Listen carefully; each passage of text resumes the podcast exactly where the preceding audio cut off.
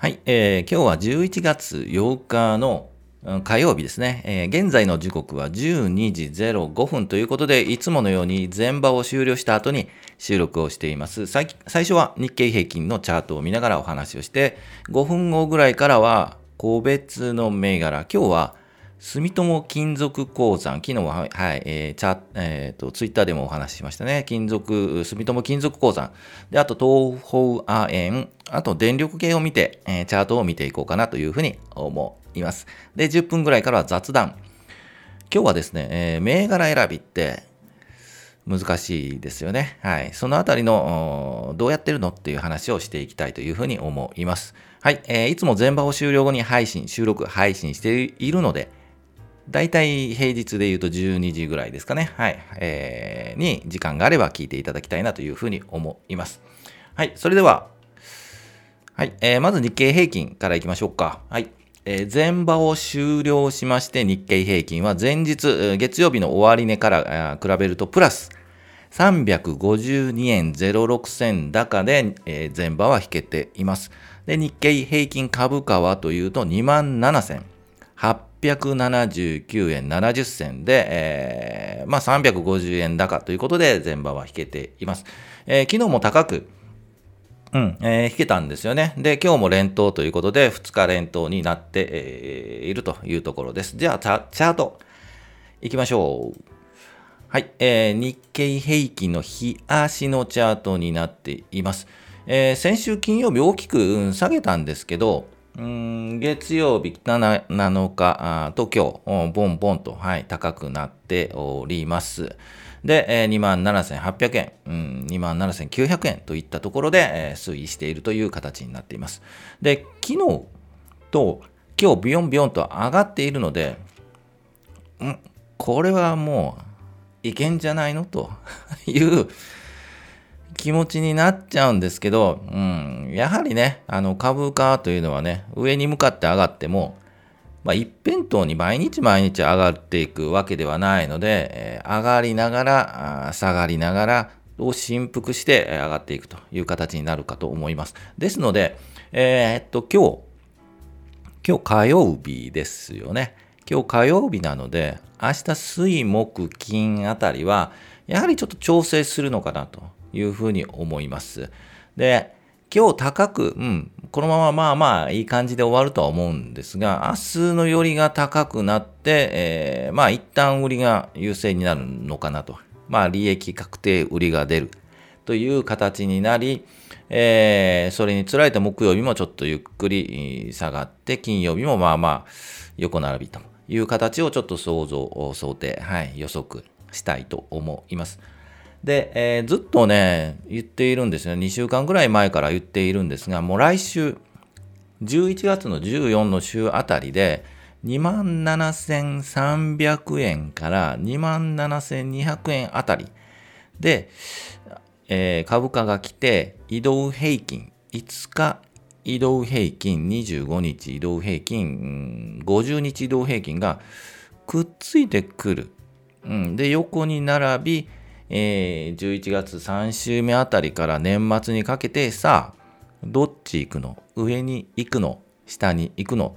というところが来るのではないかというふうなお話をしているので、うーん今日ね、ブヨンと上がったんですけど、うーんやはり90、水木金とちょっとゆっくりして、えー来週はそういう横並び、2万、これでもね、2万7300円あたりいきそうですよね。うん、その辺がね、2万7200円がどうしてもね、節目に見えるんですよね。ですので、えーっと、今日アメリカの選挙とかあるんですかね。えーそのあたりの結果によっては、また動向が変わってくると思うので、今週はもう少し見て、えー今、高いところ、お持ちの銘柄で、はい、高いところはもう、一旦ね、利益確定するとか、という時期なのかなというふうにはもう見えますね。はい。ということで、えー全体、全体的に、はい、そんな感じかなと。今はちょっと高いですけど、まあ、利益確定売り、えをするところかなというふうには見えています。いかがでしょうか。はい。で、大きく下がったところなんですよね。えっ、と、銘柄、例えばオリックスとか今日ガンと下がっていますが、でもより、よりの安いところからちょっと今持ち直しているので、こういう有料銘柄の安いところは、まあまあ拾っていってもいいんじゃないかなというふうには思います。はい。という感じかな。では、次行きましょうか。個別の銘柄行きましょう。はい、えー、画面戻りました。個別の銘柄、今日はですね、住友金属鉱山5713、東方亜鉛5707、あと電力系、大手電力系行ってみましょうか。はい。じゃあ、チャート戻りましょう。えー、っと、住友金属鉱山はですね、ずっとお話に出して、もう、もうそろそろいいんじゃないのと。もう上がってもいいんじゃない上がりたくて仕方ないよねという話をしつつですね、待っていた銘柄ですが、昨日ようやく、はい、ぴょんと上がりましたよね。もうちょっとこう、えー、チャートのね、形をこう見てみるとですね、えー、この横並びですよね。4100円あたりから4400円あたり。で、ずっと横並び、で、移動平均も横にくっついてきている。というところで、えー、もうそろそろ上がってもいいんじゃないっていうのをずっとお話をしていました。で、えー、実は私も買っているんですけどね。はい。で、えー、ようやく、まあまあいい感じのところまで来たかなというふうに思います。で、これから、じゃあこれからどうなるのと、うん、どうしたらいいのという話なんですが、一旦やはりこの4000、今現在の4461円というのが一旦ポイントで節目なんですよね。で、高くなって、えー、ある程度こう横横、もうちょっと大きくしましょうかね。横並びが続いて、移動平均にちょっと下がって移動平均にタッチしてもう一回跳ね上がるというチャートを形成しそうです。ですので、えー、っと、次ね、今買うとやはりちょっと下がってしまう可能性も高いので、えー、今だと4350円あたり、移動平均にね、えー、25日の移動平均にタッチしたあたりがポイントかなという感じに見えます。で、このまま、この4600円とか、はい、抜けると、上に抜けると、5000円とかね、期待したいところですよね。5000円。うん、その上の5400円あたりを少し期待したいと思います。ですので、一旦この4600円、このあたりを抜いたぐらいでいけそうかなと思えばついていくというのが、うん、安心安全かなというふうに思います。ですので、えー、今まあ一旦こうピヨッと、ピヨンと昨日上がったんですが、えー、もうちょっと休憩が入ると思います。2、3日ね。で、2、3日後反発しそうだとついていくのか、この4600円あたりを抜いたところでくっついていくのかという感じがします。はい、えー、住友金属鉱山です。で、私どうするのかというと、もうちょっとホールドします。はい、ちょっと期待したいと思うんですね、これね。実は期待してます。はい、5000円期待してるんですけどね、無理かな。はい。ということで、えー、これからもお話に出していきたいと思います。次行きましょう。5703、07。東方亜鉛。ちょっとね、これは、なんとなく気になったので、はい、えっ、ー、と、は出してみました。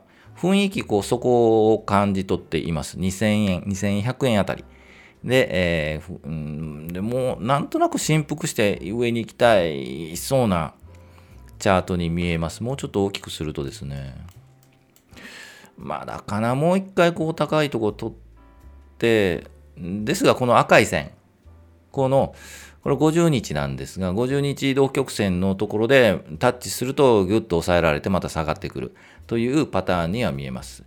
えー、ですので、取れたとしても本当に今の2170円あたりからこの2200円で取れればまあまあいいのかなという感じが見えます。はい、えー、ちょっとさっき言った住友鉱山、金属鉱山よりも、ちょっとまあ、振幅が、うん、少ないかな、うん、という感じがしますね。はい、えー、なんとなく気になったので上げてみました。では、えー、あっち行きましょうか。今日珍しくですね、はい、えっ、ー、と、上げたいのが、電力系を上げたいというふうに思います。で、電力系は中国電力をえー、前回お話し上げました。で、そろそろなんとなく動きそうな雰囲気、うん、本当にと、電力赤字だよね、という話が、ね、出てますよね。うん、ですが、もう赤字とそういうネガティブ的な話が出ると、もうそろそろ、えー、悪材料出尽くしという感じなので、これから上がるしかないよねと いう感覚にも捉えられるので、ですので、えー、チャート的に見ても、これはですね、えー、中部電力のチャートです。はい、9502。えー、っと、底打ち感があって、25日移動曲線がくっつきつつあるというチャートになっています。ですので、えー、もう一振幅、ね、もう一回下がる可能性はあるんですけど、その時は、うん、1200円ぐらいかな。はい、1200円ぐらいで、えー、振幅して、この25日移動曲線よりもピッと上に上がれば、えー、もうちょっとビヨッとくるかなと。はい。1270円あたりまでという感じがします。そのタイミングがちょっと今のところ難しいんですけど、この25日の移動曲線がくっついてきているので、そろそろかなというふうに見えます。で、先行して動いているのが、同じ電力会社でも9503の関西電力です。で、えー、今言いましたように、ピュッと上に出るんじゃないかという話をしたんですけど、関西電力はピッと上に、はい、今日出ましたね。はい。えー、出てます。こういう形に、えー、もう明日、明後日ぐらい中部電力があるんではないかなというふうに見えちゃうわけなんですよね。はいえー、ですので、もう関西電力はもう一本ぐらいあってもいい感じがします。うんですが、やはりこの移動20、うん、75日かの移動曲線との真ん中あたりかな、5日移動曲線と75日移動あ50日移動曲線の真ん中あたり、1180円もいけば、うん、いいかなという雰囲気に見えます。こういうタイミングですよね。ピヨンと出るタイミングを、なかなか察知するのは難しいんですが、やはり移動平均と株価を見ながら行くのかなというふうに思います。これが、と関西電力ですよね。はい。中部電力はそろそろ追いつくかなという感じがします。で、あと一つ、中国電力、はい、えー、だけ見ていきたいと思います。9503。あ、間違えましたね。えー、9504でしたね。中部電力です。はい。えー、これももうね、いい感じに出ているんですよね。25日移動平均よりもちょっと上に出ている。ですので、もうちょっと休憩して、この25日移動平均、もうちょっと大きくしましょうか。をタッチするあたりで反発するという感じには見えます。うんですが、25日の移動曲線よりも下回ると、この650円あたりまで、え、落ちる可能性もあるので、その辺は注意かなというふうに思います。はい、えー、ということで、うん、以上にしましょうかね。では雑談いきましょうか。最初に言いましたように、はい、銘柄選びって難しいですよね。皆さんどうしてますか、えー、初心者の方なんかね、よくどれを買えばいいのかっていうのが悩みますよね。で、いろんな、あの、これ買え、あれ買えとか選び方とかあるんですけど、まあ、まずはもう買ってみる という、しかも買ってみてね、ようやくわかることがたくさんあります、正直言ってね。で、えー、最初ね、あの、初心者の方が買ってみて、まず大体失敗 しますよね。で、だって難しいんですもんね。あの、二十数年やっててもね、やはり買っても失敗するので、えー、失敗しないようにし、えー、という考えも、まあ確かにあのあるんですけど、ですがまあ最初、とりあえずこう、うん、悩んで悩んで買ってみるというのが一つかなと思うんですが、じゃあ何買うのっていうと、もう、うん、知ってる会社です。はい。と、あと好きな会社。で、えー、まず選ぶというところと、えー、やはりね、投資リスクがあるので、会社がね、えー、倒産したらゼロになるんですよ。ですので、正直最初個人的にあの初心者の方が買うのは、えー、大きい会社、はい、潰れにくい会社を買うのがまずはベストかなと。そこから徐々に分かってくるので、えー、まず好きな会社、有名な会社といったところを大きい会社、企業ですよね。はい、帰っていけばいいのかなと思います。で、基本的に大事なのは、えー、会社選びの後は、あとはタイミングなんですよ。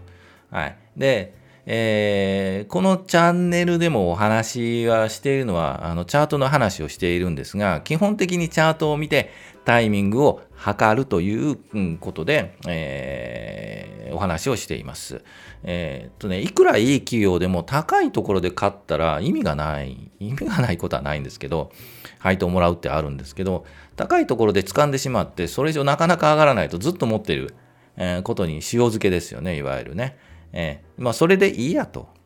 うん、私は配当狙いなんですよというんでしたらもうそれはそれで結構かと思います。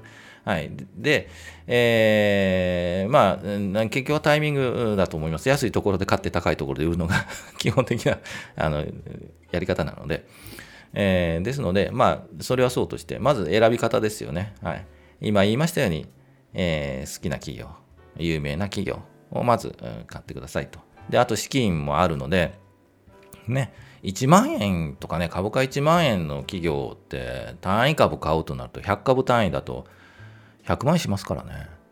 うん、そんなの買えないですよね。ですので、えー、っと、大体3桁ぐらい、うん、600円、500円、うん、300円あたりを狙っていくのが、まあまあ一ついいんじゃないかなというふうに思います。ですので、えー、好きな会社、有名な会社、株価で言うと300円から600円。うん、無理して800円。800円でも80万しますからね。うん、だというと50万。うん、頑張っていっても、えー、30万とかいう感じだというふうに思います。あ、30万、うん。でも30万だと3000円か。え？違います、違いますね。あ、3000円か。合ってますよね。あ、だと600円ぐらいだと6万円ですもんね。えそういう場合は、はい、600円でもあのいい企業あるので、ちょっと言い方間違えたかな。はい、600円でも十分かというふうに思います。えー、ちょっと待ってくださいね。うん、いい企業っていうか、えー、と、まあまあいい、600円でもいいのが、えっ、ー、と、ここでよく紹介するのが、えー、三菱 HC キャピタルとかね、636円なんで、100株単位でなので、100株買っても6万円ですので、うん、この辺りを狙えばいいのかなと、金額で言うとね、金額というか株価で言うと、600円とか500円とか、エネオスなんかも500円ですもんね。で、あと、うん、1000円でもやっぱりでね、まあ日本郵政とか、えー、今993円ぐらいなので、えー、9万円。で、配当がね、いいので、そのあたりを狙っていくとか、まあ、ボラティリティっていうかね、えー、変動はあまり少ないので、えー、とキャピタルゲインっていうかね、その辺の楽しみはないんですが、あまあまあ配当狙いでもかいいのかなと買える感じですよね。はい。ということで、500円からでも1500円とかね、そのあたりの銘柄を、はい、選べばいいのかなというふうに思います。あとはやはり、うんえー、倒産しない会社。はい。えー私もそういう倒産っていうかね、危ない会、危ないっていうのはおかしいかな。やはり小型株、うん、えー、と、株の発行数が少ないとか、えー、あと取引量が少ない。で、売買、1日の売買残高というか、えー、株数があると思うんですが、それが少ない会社なんかは、やはり変動幅が大きいので、えー、っとね、うん、怪しいっちゃ怪しいですよね。いじられやすい。という感じがします。はい、してかしやすいという意味ですけど、ですので、えーと、できれば、うん、やはり有名企業というのは、えーと、大きな会社っていうのがまずいいのかなというふうに思います。初心者の方ね。はい、で、一番大事なのは、ははっきり言ってタイミングです。はい。それだけだと思います。ですですので、いつ買えばいいのという話はあるんですが、えー、そのお話をしているので、チャート見ながらね、個別の銘柄もチャート見ながらお話ししているので、えー、そのあたりでま参考にしてもらえればなというふうに思います。はい、ぜひこの、うん、銘柄ちょっと買いたいんですけど、うん、タイミングがわかりませんとかっていうのがあれば、コメント欄、この下にコメント欄あるので、はい。銘柄名だけ入れといてくれても結構なので、はい。この銘柄見てって 入れていただければ、はい。見ていきたいというふうに思います。はい。ということで、えー、今日は以上にしようかな。はい。えー、最初に言いましたよね、全場終了後に配信しているので、ぜひと聞いていただきたいなということでお願いします。はい、今日もお疲れ様でした。また明日は予定通り、えー、今週予定通り行きたいと思います。昨日休んだんですよね。はい、ちょっとね、はい、お出かけしてました。はい。ということで、えー、今日も終わりたいと思います。また明日、お時間があれば、お疲れ様でした。